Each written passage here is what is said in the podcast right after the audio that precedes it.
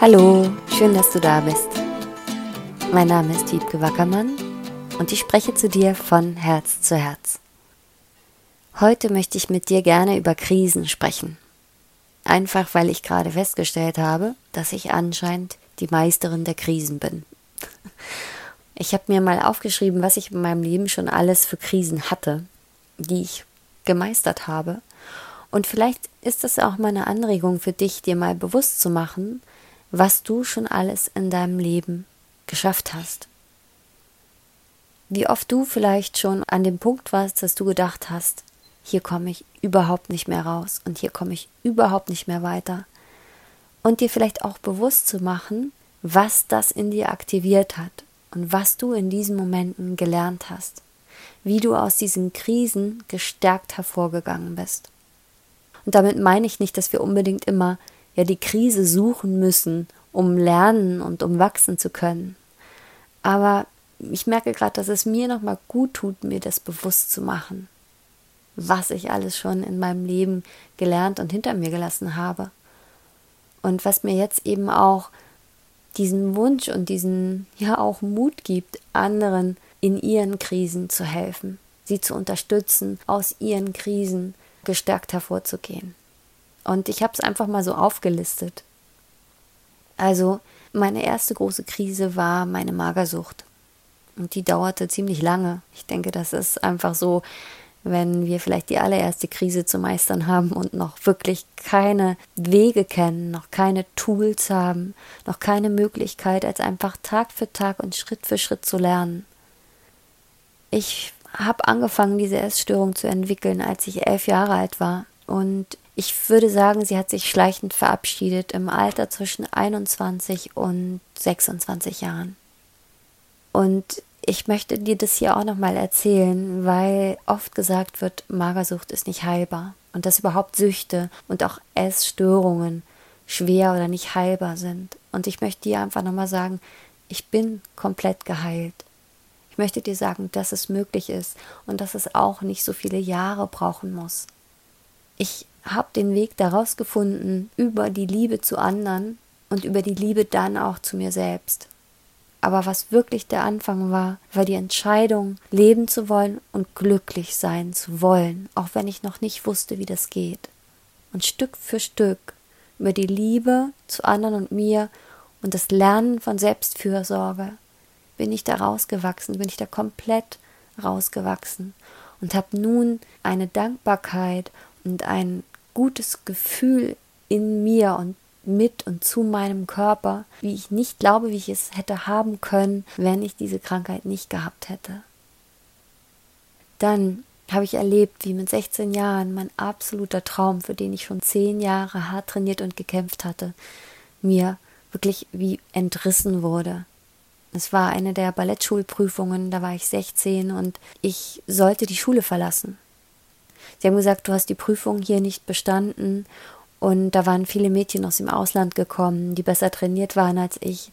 Und ja, ein halbes Jahr darfst du ja noch trainieren, da musst du gehen. Du wirst keine Balletttänzerin. Und aus dieser Krise, aus diesem kompletten in ein Loch fallen und alles, was ich mir gewünscht hatte und was ich glaubte, was ich war, schien nicht mehr schaffbar für mich wie unmöglich. Alle um mich herum haben gesagt, gib auf, es ist nicht mehr möglich. Und auch mein Kopf hat gesagt, es hat keinen Zweck. Du hast hier nicht bestanden, die Prüfung. Es ist vorbei. Aber es gab diesen kleinen Teil in mir, der klüger war im Sinne von, der kein Nein akzeptiert hat. Und ich glaube, das ist das, was passiert, wenn wir wirklich große Träume haben, dass wir nicht akzeptieren, dass ein Nein kommt, dass wir nicht aufgeben, egal was passiert. Und so bin ich durch diese Krise gegangen. Ich bin zu anderen Ballettschulen gefahren, ich habe dort harte Prüfungen abgelegt, dort vier Tage vorgetanzt und habe da die Prüfung geschafft. Habe so hart trainiert und an mir gearbeitet und habe so sehr dieses Nein nicht akzeptiert, war so präsent in der Schule und war dann bei der nächsten Prüfung einfach noch dabei, obwohl ich eigentlich schon nicht bestanden hatte. Und das erste Mal in der Ballettschulgeschichte haben die Lehrer gesagt, wir nehmen sie doch. Und vielleicht auch das nochmal interessant, die Eigenschaft, die da in mir erwacht ist, war das Durchhaltevermögen. Und vielleicht ist das einfach auch nochmal, wie du auf dein Leben gucken kannst. Wenn du wirklich, wirklich spürst, dass etwas dir wichtig ist, ist es vielleicht angebracht für dich, kein Nein zu akzeptieren. Und das kannst nur du wissen und entscheiden. Aber wenn du so etwas hast, an das du so glaubst und dass du dir so wünschst, vielleicht auch eine Vision, die nicht nur für dich ist, sondern auch für andere, dann geht es auch darum, durchzuhalten, selbst wenn alle sagen, es wird nichts, es ist unmöglich, du kannst es nicht schaffen, selbst wenn dein eigener Verstand sagt, es geht nicht.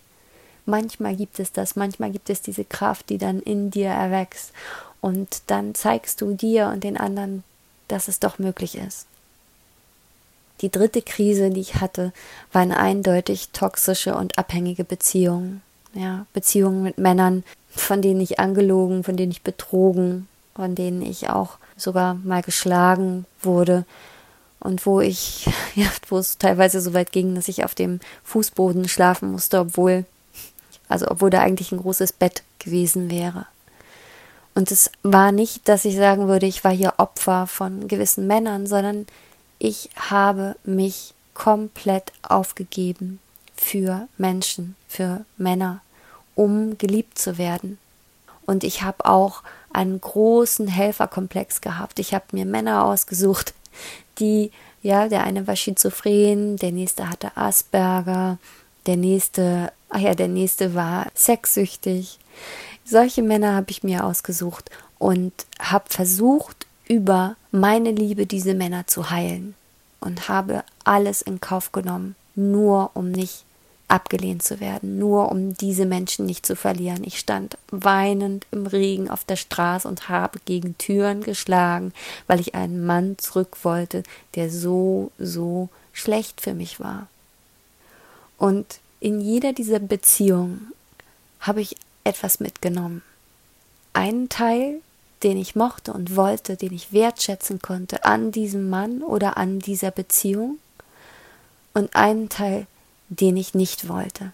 Und so habe ich wie so Mosaiksteine gesammelt und bin von einer schwierigen Beziehung in die nächste, bis ich genügend Steine gesammelt hatte, um mir meinen perfekten Liebhaber zusammenzusetzen.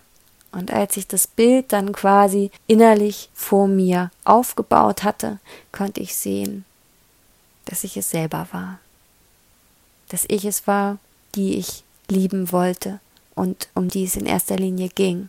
Und dass ich erstmal selber ein Stück heilen müsste, bevor ich jemanden finden könnte, der mich wirklich lieben kann, weil er mich kennenlernen darf dass ich mich wage, mich so zu zeigen, wie ich bin und dass ich auch wage, jemanden gut zu mir sein zu lassen. Also wirklich der Weg aus Co-Abhängigkeit in die Selbstermächtigung und in, in das klare Erkennen davon, dass ja, ich selber die wichtigste Beziehung in meinem Leben bin. Und heute lebe ich ja jetzt schon zehn Jahre in einer sehr glücklichen Beziehung mit einem Mann, der, der nicht nur fürsorglich und liebevoll ist, sondern der mir auch meine Freiheit lässt, der mich auch tun lässt, der mich auch mich entwickeln lässt. Genau, in meinem Tempo und auf meine Art. Und auch hier möchte ich dir einfach sagen, dass es möglich ist. Dass du nicht dazu verurteilt bist, immer schlechte Beziehungen zu leben oder nie eine Beziehung zu haben, sondern dass auch diese Krise zu meistern ist. Dass es immer einen Weg gibt. Und Heute würde ich sagen, wenn ich selber mit mir arbeiten würde, würde ich mir natürlich wünschen, dass das viel, viel schneller geht, dass ich nicht all diese Männer brauche, um das zu erkennen. Und es ist möglich. Aber mein Weg war eben die persönliche Krise und das sich selber dadurch wursteln. Ich kenne auch, wie es sich anfühlt, arbeitslos zu sein. Hartz IV zu bekommen, keinen Job zu haben, kein Geld zu haben, Schulden zu haben und bei Freunden auf der Couch zu schlafen. Und auch da würde ich sagen, da saßen dahinter einfach Themen von Selbstwert. Ja, davon zu sagen, das bin ich wert und hierfür möchte ich gutes Geld bekommen. Und überhaupt die Idee zu entwickeln, es wert zu sein, dass ich auch für mich sorge, dass ich mir auch eine schöne Wohnung, ein schönes Leben gönne. Ja, das, das musste ich lernen. Das war für mich nicht irgendwie nicht Gott gegeben anscheinend. Und ich glaube, das war so in der Phase, wo ich auch das erste Mal mir selbst einen Coach genommen habe. Das war ein Coach aus Hamburg, der auch Psychologe ist. Und es hat mir sehr geholfen zu verstehen, dass was anderes möglich sein muss. Und so bin ich dann aus dieser Selbstwert- und Geldkrise schneller herausgekommen als aus so mancher anderen. Und auch das Thema kenne ich mit Narzissten in Beziehung zu sein. Und soweit ich weiß, war ich mit keinem Narzissten in einer Liebesbeziehung, aber bei mir tauchten sie immer in den Arbeitsbeziehungen auf. Ich wurde wirklich ausgenutzt und um mein Geld gebracht. Ich wurde gemobbt und ich wurde verletzt. Und darüber habe ich gelernt, auf meine Intuition zu vertrauen und auf mein Herz zu hören, mehr als auf meinen Kopf, meinem Gefühl zu vertrauen in Bezug auf Menschen und nicht zu denken, dass ich irgendwas von irgendjemandem bekommen könnte oder müsste. Denn das ist immer der Punkt, an dem wir anfangen, uns selbst zu verleumden. Was ich da, denke ich, gelernt habe, aus diesem Hartz IV empfangen und kein Geld haben, das war sicher Selbstwert. Und aus diesen Arbeitsbeziehungen mit Narzissten, das war Selbstachtung. Und wenn ich das so vorlese, dann klingt das wie ein riesiger, schwerer Batzen. Aber ich liebe mein Leben und ich bin dankbar für all diese Erfahrungen. Ich bin dankbar für jede einzelne dieser Krisen, auch wenn ich heute weiß, dass ich keine Krisen mehr brauche. Und wenn doch, dann, ja, dann wird sie schon kommen, aber dann weiß ich, dass ich sie bewältigen kann. Denn ich bin, wie vielleicht auch ein Stück weit jeder Mensch, eine Meisterin der Krisen. Und in der Zeit, in der wir gerade leben, in der so viel Unsicherheit da ist und Krise, ist es auch gut, sich daran zu erinnern, wie stark wir sind. Und dass uns nichts begegnet im Leben, was wir nicht meistern können. In diesem Sinne, keep on growing. Alles Liebe. Deine Wiebke.